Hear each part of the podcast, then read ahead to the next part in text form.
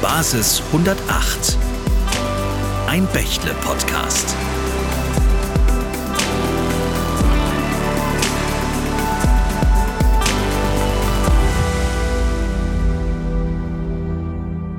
Herzlich willkommen zu einer weiteren Folge unseres Bächle-Podcasts Basis 108, wo sich alles um die Digitalisierung dreht.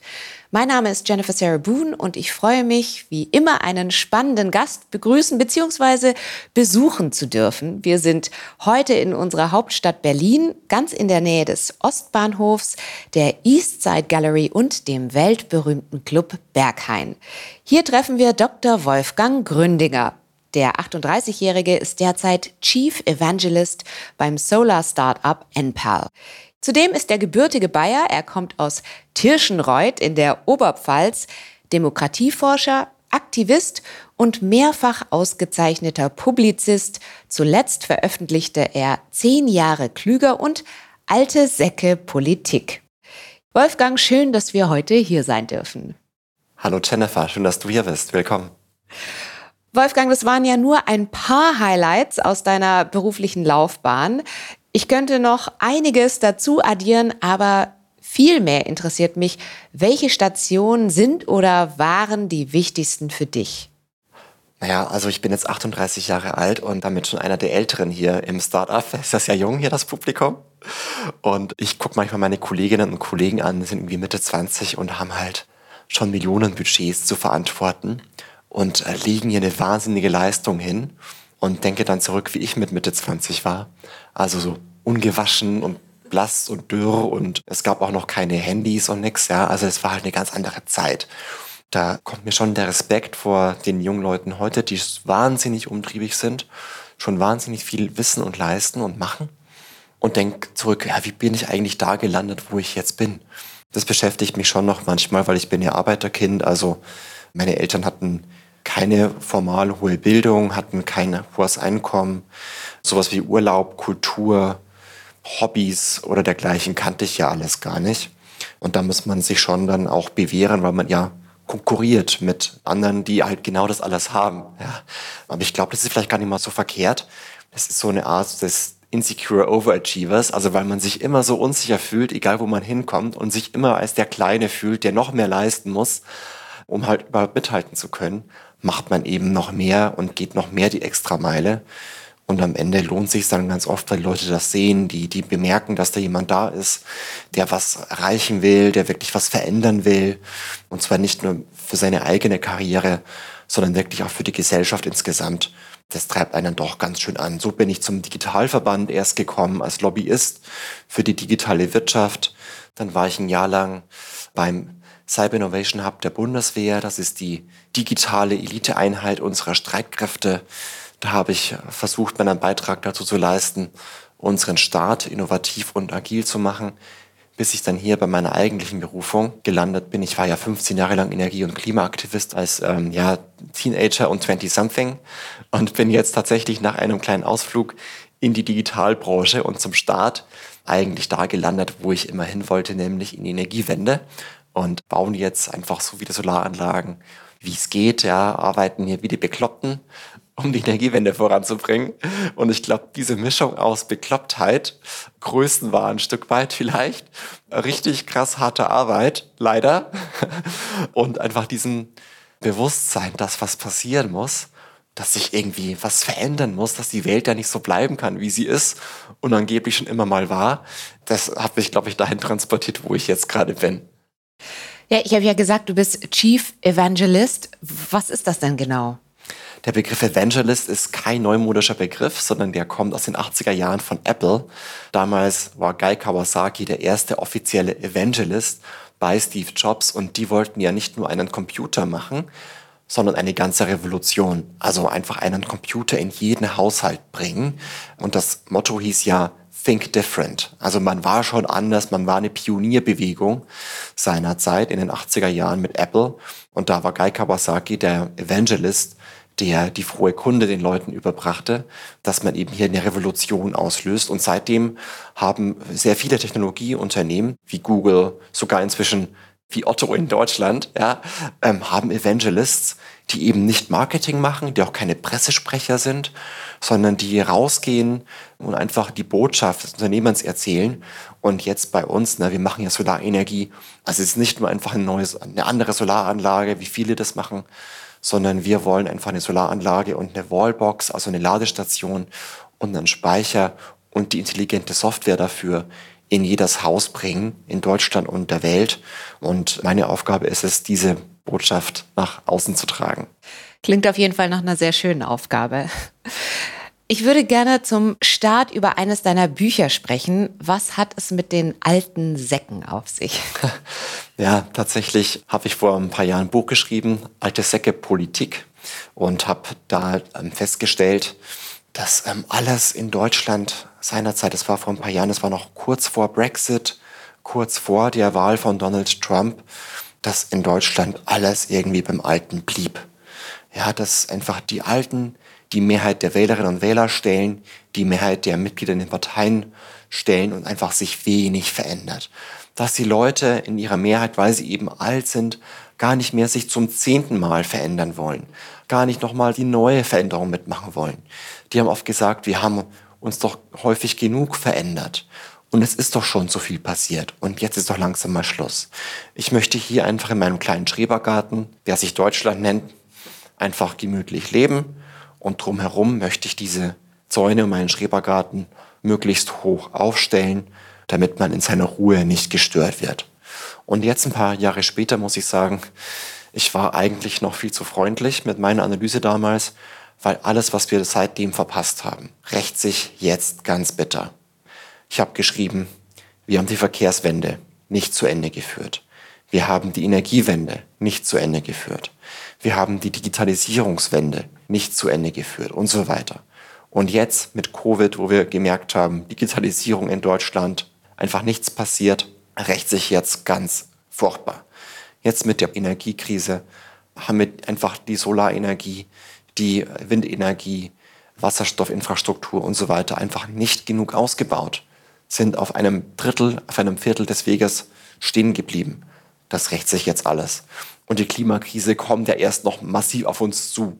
Was wir in diesem Sommer gemerkt haben mit dem Hitzesommer, ist ja nur ein kleiner Vorgeschmack. Wenn die Flüsse austrocknen, wenn 90 Prozent von Deutschland von Dürre betroffen sind, wenn das Wasser knapp wird, und woran liegt das, dass es so vielen sinnvoll erscheint, den Status quo aufrechtzuerhalten? Veränderung ist immer hart. Das merkst du in deinem eigenen Leben sicherlich auch, wenn du sagst zum Beispiel, ich möchte zum Rauchen aufhören oder ich möchte mehr Sport treiben oder ich möchte mich gesünder ernähren oder ich möchte weniger arbeiten, damit ich erholter bin oder was auch immer. Ja? Jede Veränderung kostet Kraft, Zeit, Energie, Nerven, weil sie anders ist. Ja? Entweder man braucht genug Schmerz, um sich zu verändern, oder es müssen so Anreize da sein, die das andere, das Neue, Attraktive erscheinen lassen. Wir glauben ja, dass der Status quo normal ist, als ob es nie was anderes gegeben hätte in der Vergangenheit oder niemals geben könnte in der Zukunft, weil es ist so normal, es ist so gewohnt und wir hinterfragen ihn gar nicht mehr. Ein Beispiel, das Auto. Vor 120 Jahren gab es das Auto noch nicht. Es gab die Pferdekutsche. Die war gewohnt, die war normal, die war überall. Und das Auto erschien vielen Leuten als laut, zu teuer, auch gefährlich. Ja? Wo soll man das denn tanken? Es gab keine Tankstellen. Das war halt nicht gewohnt. Und dann ging es los mit dem Automobil und die Leute begriffen, Moment, die Pferdekutsche, die ist dreckig, die ist langsam, die ist auch unbequem. Ich muss ja die Pferde füttern und ne, mit denen irgendwie haushalten. Und auf einmal erschien die Pferdekutsche als etwas Veraltetes, als etwas, was eigentlich gar nicht mehr normal ist. Und ähm, erst so kam dieser neue Status quo.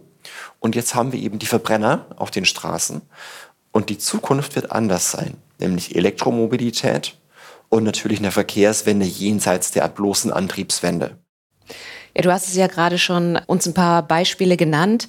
Was müssen wir sonst noch anders machen bei den großen Themen Nachhaltigkeit und Digitalisierung? Ja, also das sind ja schon zwei große Themen, die du da mhm. jetzt aufmachst. Und äh, was ich nicht leiden kann, ist, wenn dann jemand sagt, das heißt ein Politiker oder das heißt eine Unternehmerin oder wer auch immer, du musst dich verändern. Ja, also du musst jetzt kürzer duschen. Du darfst nun kein Fleisch mehr essen. Du darfst nicht mehr fliegen. Du musst dich jetzt beim Thema Digitalisierung bei Facebook abmelden oder was auch immer. Ich glaube, das ist Aufgabe des Staates und der Gemeinschaft, dafür zu sorgen, dass es Anreizstrukturen gibt, die dir dein Leben einfacher machen. Denn wenn ich jetzt weniger Fleisch esse, dafür aber noch fliege, was ist dann der Klima-Impact? Immer noch zu viel. Ja? Und ich glaube, es wird dann nur ein Schuh draus, wenn wir das als Gemeinschaft denken. Also wenn wir den Einzelnen es erleichtern und ihnen das Mitmachen einfach ermöglichen. Ja? Und das geht eben nur durch Ordnungspolitik und durch vernünftige Anreizmechanismen. Wenn die Politik halt eben die Bahnstrecken nicht ausbaut, aber halt die Autobahnen ausbaut. Wir haben zehnmal mehr Straßen als Bahnstrecken in Deutschland. Wir subventionieren Autos ohne Ende und die 30 Millionen Menschen in Deutschland ohne Führerschein, die können sich halt nicht mit dem Auto bewegen. Also wir müssen, glaube ich, für alle denken und allen Mobilität, Energie und so weiter ermöglichen und nicht nur denjenigen, die privilegiert sind. Ja, ehe wir mit dir noch tiefer in diese Themen eintauchen, schauen wir mal, was der Branchenverband Bitkom zu sagen hat.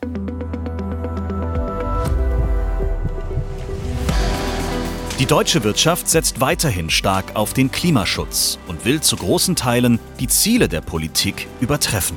Fast die Hälfte der Unternehmen will bereits bis zum Jahr 2030 klimaneutral sein, weitere 37 Prozent bis 2040. Die Digitalisierung wird dabei eine große Rolle spielen. Jedes Unternehmen, das eine konkrete Nachhaltigkeitsstrategie verfolgt oder plant, integriert darin digitale Technologien. Bei einem Viertel sind digitale Technologien für die Umsetzung der Nachhaltigkeitsziele sogar entscheidend. Bei 27 Prozent haben sie große Bedeutung und bei 42 Prozent eine eher große Bedeutung. Das sind in Summe 93 Prozent. Wolfgang, nach allem, was wir gerade gehört haben, wo liegt das Problem? Wir werden immer nachhaltiger und nutzen dafür die Digitalisierung. Das müsste doch eigentlich darauf hinauslaufen, dass du gut schlafen kannst, oder nicht? Also wer kann heute schon gut schlafen? Wir haben eine Gaskrise, wir haben eine Klimakrise, die Pandemie ist immer noch nicht so richtig vorbei und neue Krisen kündigen sich ja bereits an. Also ich glaube, ruhig schlafen kann gerade kaum jemand. Und ähm, leider auch die Zahlen, die wir gerade gehört haben. Wenn Unternehmen sagen, sie möchten nachhaltig oder klimaneutral werden bis 2030, dann läuft das häufig so. Ja, man kauft einfach sich billige CO2-Zertifikate ein, wo angeblich irgendwo mal ein Baum gepflanzt wurde, der hoffentlich auch nicht die nächsten 50 Jahre oder 100 Jahre dann wieder abbrennt. Ja, es brennen auch gar keine Wälder momentan auf der Welt, wie wir alle wissen.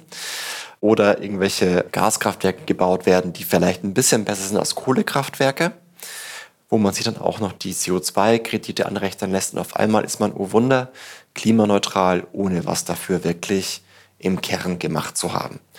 Und das ist das Problem. Wir lügen uns halt gern selbst an. Und klar, Digitalisierung kann sehr stark dabei helfen. Ich finde sogar, ist der Schlüssel dafür, eine nachhaltige Entwicklung herbeizuführen. Aber es ist eben damit alles nicht getan. Darf ich mal ein Beispiel geben? Gerne. Ja? Im Energiesektor gibt es intelligente Netze und die sind wahnsinnig wichtig. Warum? Momentan, wenn man eine Solaranlage hat, dann optimiert die für den eigenen Verbrauch. Ne? Sprich, morgens lädt halt der Stromspeicher langsam auf, mittags ist er dann voll, der Rest wird ins Netz gespeist, was man an überschüssiger Solarenergie hat. Abends kommt man nach Hause, steckt das E-Auto an die Wallbox ran und lädt es auf und am nächsten Morgen lädt der Speicher wieder mit der Solarenergie auf. Ist gut und nett, aber ist halt nicht sonderlich intelligent. Eigentlich wäre es doch cool, wenn man den Speicher zweimal lädt, nämlich einmal nachts, natürlich nicht mit dem Solarstrom, sondern mit dem Windstrom aus dem Netz. Denn nachts gibt es sehr viel Windstrom im Netz, aber keine Abnehmer, weil Industrie, Gewerbe und so weiter brauchen alle eben nachts keinen Strom. Deswegen wird der Windstrom sehr günstig verscherbelt. Ja? Sprich, man könnte ihn ja zwischenspeichern in den vielen, vielen dezentralen Heimspeichern bei den Leuten zu Hause und dann morgens anstatt Gaskraftwerke anzuschalten, die den Strompreis nach oben treiben und die russisches Gas verfeuern, das wir nicht haben, nehmen wir die Speicher ins Netz und entladen dann den Strom fürs Netz. Und auch abends, wenn das E-Auto nach Hause kommt und angesteckt wird, steckt man es zwar schon an, sagt dem Auto aber über den Algorithmus, lade erst dann, wenn genug günstiger Strom im Netz ist. Also erst nachts, weil ich brauche das Auto nachts nicht.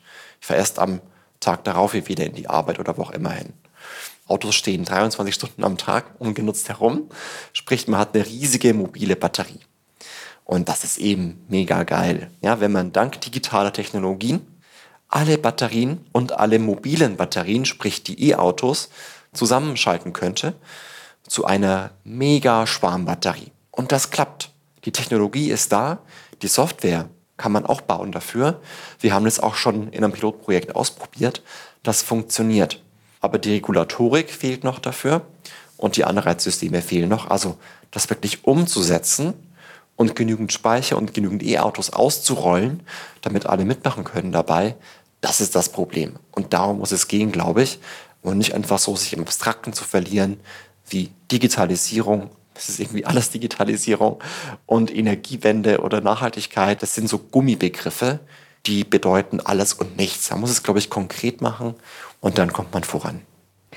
Ja, apropos Digitalisierung und digitale Lebensqualität. Eine Surfshark-Studie von 2021 sieht Deutschland bei der digitalen Lebensqualität weltweit auf Rang 9. 2020 standen wir noch auf Rang 16. Hier tut sich also offensichtlich etwas. Die Kehrseite der Medaille beim Thema Electronic Government liegen wir weltweit auf Platz 56. Na, immerhin. nee, aber Spaß beiseite. Also, ich glaube auch bei digitaler Lebensqualität, ich weiß nicht genau, wie dieser Score berechnet wurde, aber ich glaube, da ist auch noch ganz viel Luft nach oben. Alleine mal, wenn ich an Verkehrswende denke. Die Leute sollen ja nach Möglichkeit nicht mehr Auto fahren, sondern Bahn und Bus benutzen. Ja? Warum tun viele das nicht? Abgesehen, dass das Angebot an sich schon schlechter ist. Internet funktioniert dann häufig nicht in der Bahn und in den Bussen und in der U-Bahn. Dann kann ich da nicht arbeiten, kann da nicht kommunizieren, kann auch mich nicht unterhalten. Dann fahre ich lieber Auto. Oder es gibt keine Steckdosen, kann ich meine Geräte nicht laden. Also man braucht gar nicht an KI denken, also künstliche Intelligenz oder an Quantencomputing oder an Blockchain oder was auch immer. Diese ganzen Basic-Technologien, dass man WLAN hat in Bus und Bahn, dass man genügend Steckdosen hat, Klammer auf, die funktionieren, Klammer zu, in Bus und Bahn. Ich glaube, darum geht's. Und dann würden schon sehr viele Menschen umstellen, ganz von selbst, ohne Zwang, ohne Preisunterschiede von Auto auf die öffentlichen Verkehrsmittel. Also man muss das Neue einfach machen, es den Leuten erklären, da machen die auch gerne mit. Und dann ist der Klimanutzen nur ein sekundärer Benefit. Also das kommt dann noch hinterher und nebenbei bei etwas, was die Leute ganz von selbst machen, weil es cool ist, weil es unabhängig macht von steigenden Energiepreisen, weil es einfach besser und bequemer ist. Wie bekommen wir denn alle gemeinsam mehr Tempo in die Digitalisierung der Verwaltung? Das Online-Zugangsgesetz verpflichtet Bund, Länder und Kommunen bis Ende 2022, ihre Verwaltungsleistungen über Verwaltungsportale auch digital anzubieten. Viel Zeit bleibt ja dann jetzt nicht mehr. Weißt du, was das bedeutet? Dass die es digital anbieten? Ja, Im Konkreten? Nee, im Konkreten nicht. Also das heißt, wenn du ein PDF auf deine Homepage stellst, ist das bereits erfüllt. Okay. Ja? Also wenn ich jetzt ein Gewerbe anmelden möchte in Tirschenreuth, wo ich herkomme, das ist nur ein Beispiel, ja, Grüße in die Heimat. So, du willst in Tirschenreuth ein Gewerbe anmelden. Du gehst auf die Homepage vom Gewerbeamt in Tirschenreuth, lässt das PDF runter, füllst es aus, scannst es wieder ein oder bringst es persönlich vorbei. Dann sitzt dann jemand beim Gewerbeamt und tippt das alles wieder ein. Ungefähr so funktioniert okay. das in ganz Deutschland. Ja? Das ist einfach nicht Digitalisierung, wie ich sie mir vorstelle. Es braucht sowas wie automatisierten Datenabgleich. Der Staat hat ja schon sehr viele Daten. Oder sowas wie einfach einheitliche digitale Zugänge. Das macht ja nicht nur den Leuten bei der Gewerbeanmeldung, bei der Elterngeldbeantragung, beim BAföG-Antrag oder bei was auch immer das Leben schwer, sondern es sabotiert auch die Energiewende. Es gibt in Deutschland zum Beispiel 900 Netzbetreiber. Die sind alle super, die betreiben die lokalen Stromnetze. Das Problem ist nur, wenn ich jetzt ein Haus habe und habe da meine Solaranlage drauf auf dem Dach, dann darf ich die nicht anschalten, ohne dass der Netzbetreiber diese genehmigt. Und dann nehme ich eben das PDF, fülle es aus, schicke es an den Netzbetreiber und dann dauert es erstmal, bis der Netzbetreiber die genehmigt. Manche brauchen nur 10 Minuten, andere brauchen halt 10 Wochen. Und jeder hat sein eigenes PDF oder manche machen Online-Portal, aber dann muss man trotzdem Daten noch eintippen, obwohl es eigentlich alle Daten bereits gäbe, nämlich beim Marktstammdatenregister, wo ich das eh schon eingetippt habe. Also ich tippe alle Daten zwei- und dreimal ein. Alleine wir bei NPAL beschäftigen 50 Leute, die Tag ein, Tag aus, von früh bis spät, nichts anderes machen, als Netzanträge einzutippen und mit den Netzbetreibern zu diskutieren, welche Angaben sie noch brauchen ja, weil wir den Kunden, Kundinnen das abnehmen wollen, diese Bürokratie. Aber 50 Leute, also nur bei uns, ne, könnte man sich sparen, wenn man das Ding automatisieren würde. Deswegen sage ich, Digitalisierung ist eben nicht nur ein PDF auf die Homepage zu stellen. Da muss man schon die Dinge zusammendenken, von Anfang bis zum Ende und ganz viel automatisieren und schlau durchdenken, ja, smart machen und nicht einfach nur so ein dummes PDF einfach hochladen. Ja, du hast es gerade gesagt, das ist nicht Digitalisierung. Und vorhin hast du, glaube ich, gesagt, das ist so ein Gummibegriff. Mhm. Was würdest du denn sagen, wenn wir einen Schritt zurückgehen und sagen, was ist eigentlich Digitalisierung? Weil der Begriff wird immer in der Gegend herumgeworfen. Wovon reden wir denn da überhaupt? Ja, es ist natürlich vielschichtig und facettenreich. Das ist so ein abstrakter Oberbegriff. Das kann man überall drauf schreiben. Aber ich glaube, es wird erst dann wirklich verständlich, wenn man es konkret macht. Digitalisierung heißt ja auch digitale Ethik und deliberative Demokratie in sozialen Medien. Ja, ich war auch jetzt sehr lange im Gesprächskreis Digitale Verantwortung bei Facebook Deutschland tätig. Ich habe auch Mark Zuckerberg getroffen und so, habe da diskutiert, wie man eben soziale Plattformen so gestalten kann, dass sie demokratiefördernd sind, dass Hassrede und dergleichen da keine Plattform bekommen, unbeabsichtigt. Aber das ist wieder was ganz anderes, als wenn ich über Energiewende und Digitalisierung spreche. Und deswegen glaube ich, ist der Begriff so abstrakt, dass er nichtssagend wird. Mhm. Und deswegen hasse ich es, wenn man sagt, Digitalisierung ganz generell abstrakt, wir müssen da vorankommen. Ja, was denn denn konkret? Ja? Wir müssen überall vorankommen, natürlich bei der Digitalisierung, aber dann bleibt es eben im Nichts. Und das gleiche Problem ist ja auch beim Thema Nachhaltigkeit. Nachhaltigkeit ist irgendwie alles. Wir sind nachhaltig profitabel, wir sind nachhaltig hier, irgendwas. Das meint ja oft so nur ein Zustand, der lang andauert. Aber eigentlich sollten wir damit meinen, dass wir länger auf diesem Planeten leben können und die Flüsse nicht austrocknen und die Ernten nicht gefährdet sind und die Gletscher im Himalaya nicht abschmelzen und damit die Trinkwasserversorgung von Millionen Städten in Indien und Nepal und anderswo gefährden. Also ich glaube, das ist doch Nachhaltigkeit. Ja, und nicht irgendwie, ja, hier müssen wir Ausgleich schaffen zwischen Sozial und Ökonomie und Ökologie und alle drei Säulen müssen irgendwie gleichberechtigt berücksichtigt werden. Ich glaube, das ist ein Verständnis von Nachhaltigkeit aus den 90er Jahren. Da sind wir hoffentlich längst darüber vorbei. Nachhaltigkeit kann ja nur bedeuten, dass wir die Umweltkrise, Energiekrise, Klimakrise zusammendenken und dann äh, ja hoffentlich auch lösen. Ich würde gerne nochmal zurück zum Begriff Digitalisierung und Konkretisierung davon. Wir sprechen ja auch ganz oft von digitaler Transformation. Was transformieren wir denn eigentlich und wo transformieren wir hin? Nochmal zum Beispiel zurück der Digitalisierung von Verwaltung, weil ich glaube, das ist ein gutes Beispiel, um das zu erklären. Ich glaube, digitale Transformation kann ja nicht heißen, dass man einen analogen Prozess, also ein PDF wie beim Netzbetreiber oder bei der Gewerbeanmeldung, hochlädt und sagt, das ist transformiert. Das ist ja nur den analogen Prozess online zugänglich gemacht oder zu digitalisieren. Transformation heißt ja viel mehr, nämlich dass wir auch die Prozesse selbst neu denken, anstatt dass wir sie nur vom analogen ins digitale überführen. Denn dann ist wenig bis nichts gewonnen. Man transformiert eben nichts. Wir haben mit Thorsten Krüger, Business Manager Consulting Services bei Bechtle, über seine Auffassung des Schlagwortes gesprochen.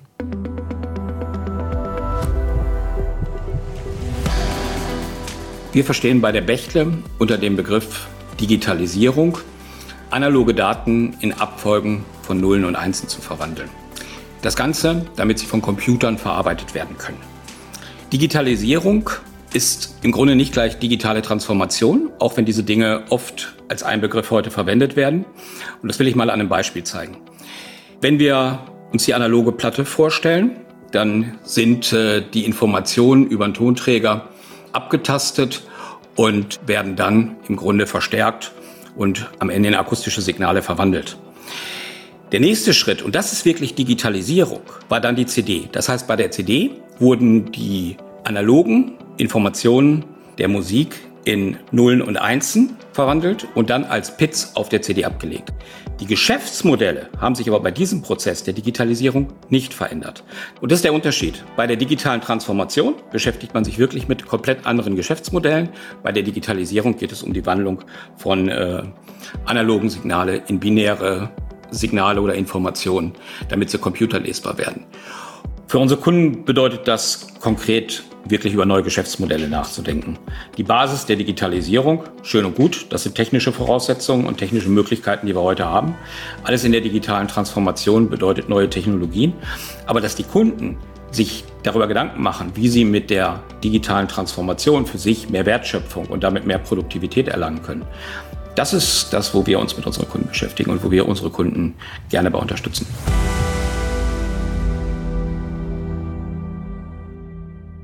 Welche Technologien spielen denn aus deiner Sicht die Hauptrolle bei dieser Transformation?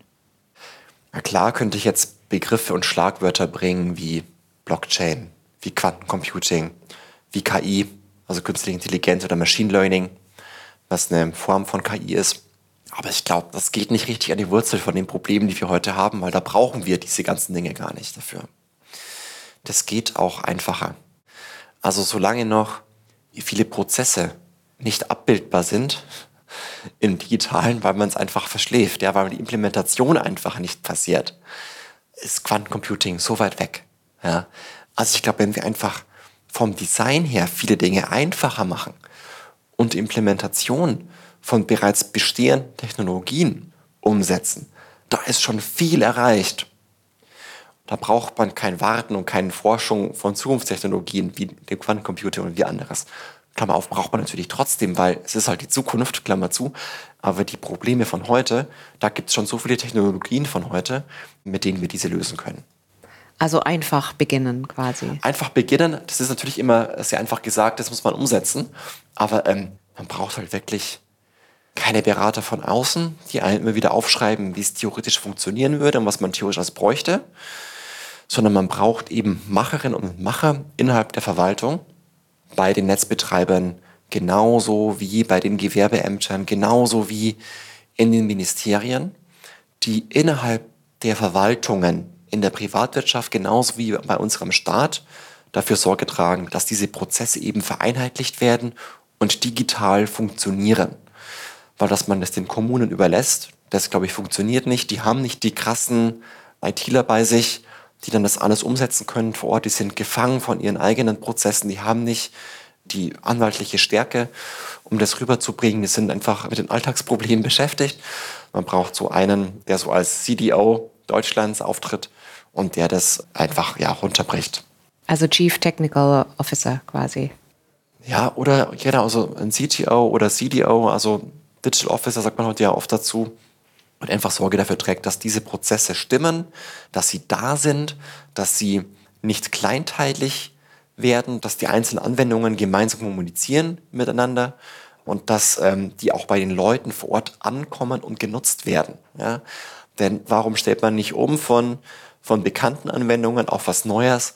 Weil die Leute müssen sich erst zurechtfinden in einem laufenden Prozess. Also das ist ein Innovationsdilemma. Ja, das Gewohnte ist bereits da.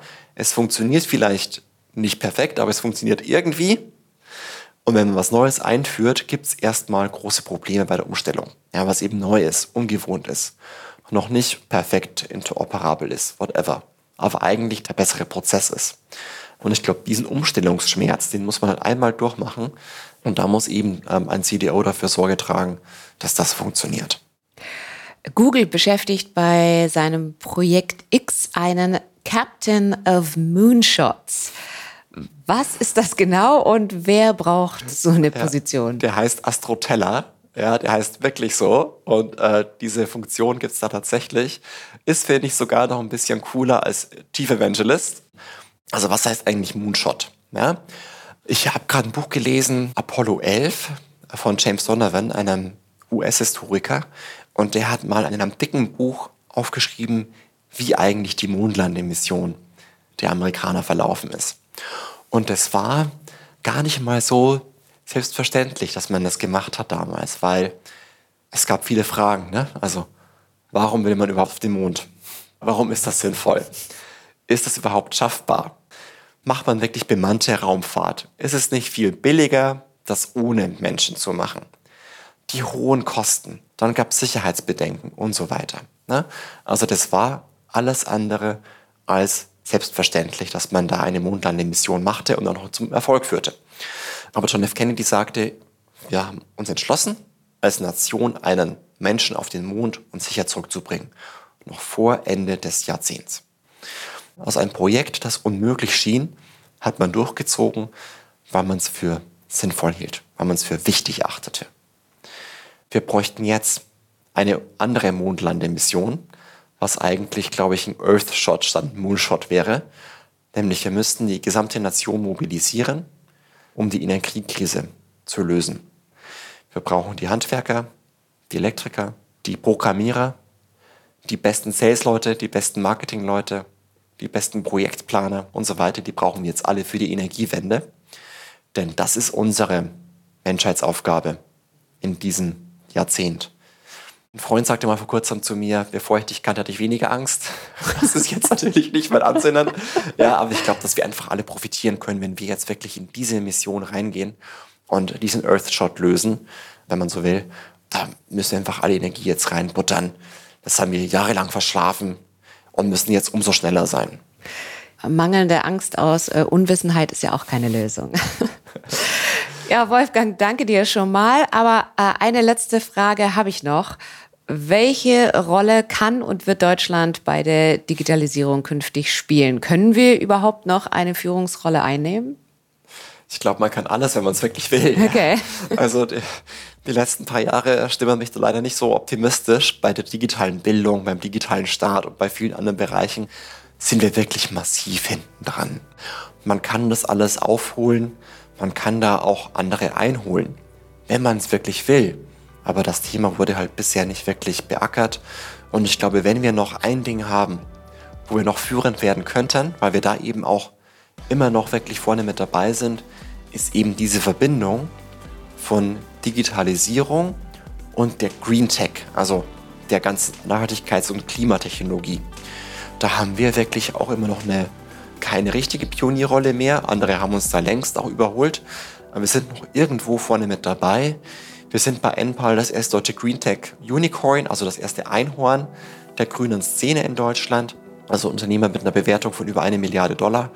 Und da kommen noch viele mehr hoffentlich hinterher.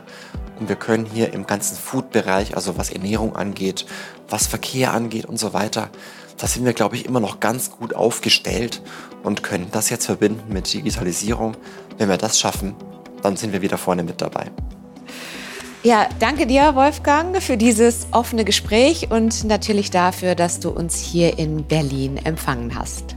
Danke fürs Dasein, liebe Jennifer. Gerne wieder.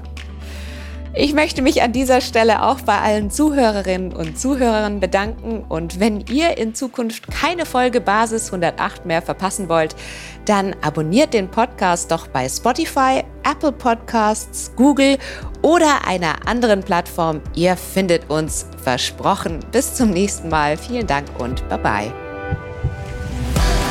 Basis 108. Ein Bächle-Podcast.